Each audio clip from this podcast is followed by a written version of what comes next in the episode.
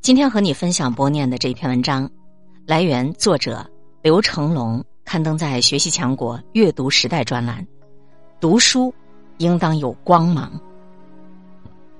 袁枚说过一个读书的故事，说从前有个老学究，夜行乡间小路，当时也没有星星，也没有月亮，只有几个萤火虫忽明忽灭。他们就埋头走路之间，忽见就有一个人影儿，影影绰绰、影影绰绰在前面走。老学究走近一看，哎呦，这不是死了好多年的阿明吗？阿明他也认出老学究来了。老学究胆子挺大的，明明知道自个儿遇到了鬼，也并不害怕，就问这个鬼：“你打算去哪儿啊？”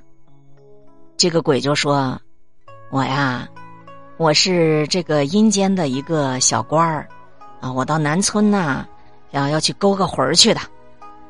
老学究恰好也要去南村，然后呢，他就跟这个鬼结伴而行，行至一间茅草屋，这个鬼突然对老学究说：“轻点儿走，别惊扰到人家了。”老学究就问：“啊，干嘛要放轻脚步啊？”这个鬼就说：“此乃文士庐也，不可往。”咦，奇怪了，你如何知道这间茅棚子里面住着一位文士啊？鬼说：“嗨，这人呐，白天都是忙得天昏地暗的，然后到晚上就精神涣散，到了夜晚呢，这个人一睡着了呀，什么念头他都不乱生。”所以他的这个精神就归于一处，这个时候啊，书读得好的人胸中字字皆吐光芒，自百窍而出啊。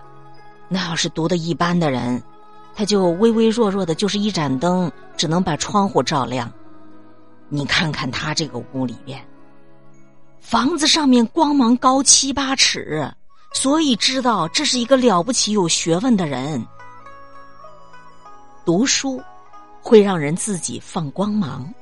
说着说着，老学究就好奇了，指着自己问这个鬼：“你瞧瞧我，瞧瞧我，你看看我睡觉的时候，光芒当有几许啊？”这个鬼把他瞅一瞅，看一看，我看看你啊，这个胸中高头奖章一部，墨卷五六百篇。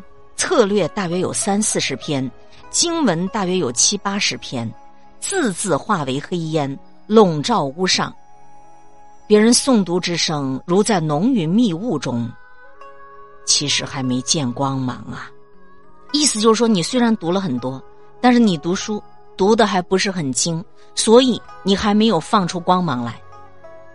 袁枚的鬼故事啊，可以当个寓言来读的。你说。老学究他读书读的少吗？不少啊！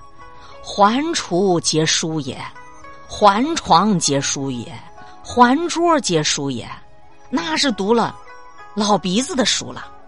但是他读了那么多的书，不是黑云压城，便是浓雾锁乡。读书几十年，心中没有悟道啊！不是乌烟瘴气，就是乱七八糟，全没有读书人该有的明亮精神。所以鬼一看，哎，你没放光芒。读书多是不是就意味着读得好呢？那可未必呀。所以，你读书的时候，一定要去认真的去想，你这个书，你有没有把它读出明亮的精神来了？袁枚谈读书，其实貌似谈起来，说的是一个鬼故事。谈的其实是书，咱们要去读，读还要有所思。正是印证了孔子所说的读书观点：学而不思则罔，思而不学则殆。你读了那么多的书，什么观点都提不出来，什么见识都贡献不了，你是白读了。袁枚说：“读书有光芒，光芒有等级，上竹霄汉。”与星月争辉，次者数丈，次者数尺，以渐而差。这个光的等级啊，其实就是你思考的等级。思考是什么？读完一本书，把这个书合起来想一想，这就是思考。然后是思辨，所读的这本书事实上站得住脚吗？他的观点站得住脚吗？这个跟历史跟现实合拍吗？这就比思考更近了一步。比思辨层次更高的就是思想，树立自己独特的观点。更进一步是建立系统化的理论。如果你读了很多书，什么都看了，什么都忘了，你根本就不去思考，那么你的读书就像老学究一样，你读了那么多的书，最后却字字化为黑烟了呀！今天会遇见什么人，会发生什么事？都有各种意想不到的可能性。分享传播有力量的文字，亲近感受真善美的观点和态度。空中和你相互勉励，保持微笑、淡定、从容的好心态。祝福有缘分在这里遇见的你，身体好，心情好。我是海林，欢迎来听一切刚刚好。本节目由喜马拉雅独家播出，欢迎订阅个人微信公众号“海林”和一切刚刚好。